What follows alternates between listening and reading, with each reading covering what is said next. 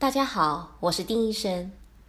最近回了一趟中国，和原来的同事同行们做了很多的交流，同时也很高兴，很多的同事都有了自己的微信公众号，对医学知识进行更多的普及。这对广大的患者以及普通老百姓来说，都是一件很有意义的事情。丁医生也决定将自己的这一档医生栏目和这些专家学者们有更好的合作和交流，将公益服务做得更好。今天的话题就援引了陶思峰医生的“如此关爱”公众号，我们来聊一聊什么是乳腺增生，乳腺增生应该怎样处理和对待。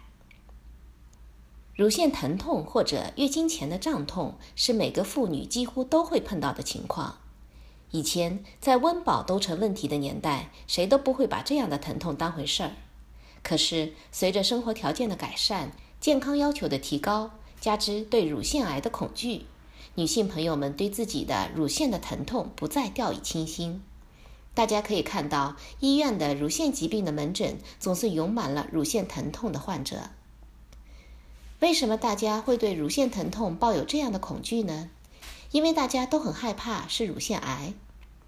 那么，乳腺癌是以疼痛为表现的吗？其实并非如此。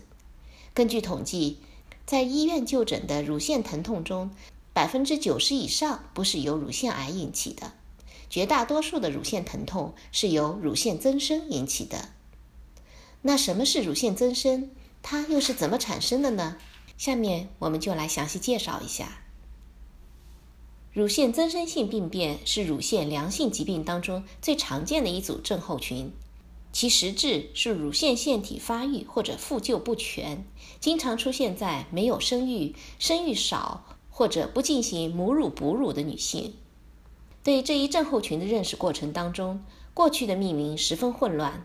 从上上个世纪的一八九二年第一次命名为新美布什氏病以来。乳腺增生用过的名称不少于四十种，包括我们经常说的乳腺增生、小叶增生、囊性增生等等，没有统一的诊断标准、疗效标准。但是，随着对乳腺增生性疾病的深入研究和对它的认识的提高，专家们认识到，乳腺增生性疾病实际上是乳腺在正常发育和退化过程当中的失常，而并非真正的疾病。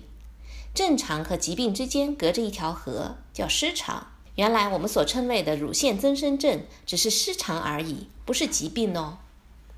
因此，二零一二年版的世界卫生组织国际肿瘤组织学分类中，将乳腺增生性疾病统称为导管增生性病变，取消了纤维囊性腺病以及乳腺结构不良等等命名，也没有采纳中国专家提出的乳腺增生症这个病名。所以呢，乳腺增生症这个病名其实只是在中国应用，但我们今天呢，还是用乳腺增生症这个大家都比较熟悉的病名来做进一步的介绍。大家都知道，月经周期大多的乳腺疼痛都和经期有一定的时间关系，所以呢，很多妇女都会问，乳腺增生是不是月经引起的？其实这只是看到了表象的缘故。乳房和子宫都是性激素的霸器官，性激素就像子弹，那乳房和子宫就像靶子。卵巢分泌的性激素每个月变化一次，从高潮到低谷，子宫内膜也就会跟着每个月增生脱落一次，形成了月经周期。乳房里的乳腺导管和腺泡在激素的刺激下，月经前多长出一些泡泡和小导管，这个时候就会出现疼痛。月经以后会消失，但是呢，不会恢复到原来的程度，就如同海边的涨潮、退潮一个道理。每次增生和复原的程度，就如涨潮和退潮的位置，不一定会在同一水平上。所以呢，也可以这么理解：所谓增生，增是增加，生是生长，合起来增加生长，便是多余生长出来的正常的组织。所以就形成我们前面说到的正常发育和退化过程当中的失常，而这些增生出来的组织就特别容易受到激素的刺激而产生疼痛。大家对伴随月经周期的疼痛可能还能理解，但是门诊当中经常会碰到非月经前的疼痛，经常会造成患者的担忧。比如月经来完了还疼，原来不疼，这次月经前开始疼了；或者呢，原来左乳腺疼，这次右乳腺疼了，等等。其实只要理解了前面所说的增生疼痛的原因，这些都可以解释的。大多数都是因为近期服用了某些药物，或者吃了某些含有激素的营养品，情绪波动、工作压力、休息不佳等等原因，也会导致激素水平的波动，扰乱原来的月经周期的激素水平，使得疼痛的规律和程度发生改变。乳腺增生的感觉也有可能因为身体休息、疲劳状态的好转而减轻，也随时有可能加重。好了，知道了乳腺增生及其造成疼痛的原因，也就没那么可怕了吧？还有就是，现在的女性朋友都非常注重自身保养，很多人会去美容院进行定期的身体保养。在进行保养的时候，也经常会听到这样的建议：“你这个乳腺有增生呐。”很严重啊，这搞不好会癌变啊。不过呢，你也不用着急，好好做保养。我们给你定期按摩，疏通疏通，排排毒，会好起来的。那听到这样建议的时候，你是不是会很犹豫呢？其实刚才我们说了，乳腺增生不算病，是一种正常的生理现象。什么叫疏通？什么叫排毒？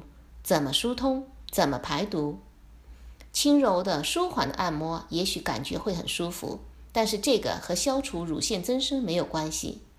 力度大的按摩绝对是有害无益，有些机构甚至会说这样才有效果。但是如果里面有个良性肿瘤，大力度的按摩可能会促使其发生恶变；而如果里面是个恶性肿瘤，大力度按摩是一定会加速肿瘤的生长和扩散的。那乳液精油能不能用呢？合格厂家的婴儿乳液、婴儿按摩油等等能够用。其实，想要皮肤鲜嫩光滑的目的，多半还有雌激素来刺激细胞的新陈代谢。美国曾经有调查显示，美容业从业人员的乳腺癌发生率要远远高于普通人群。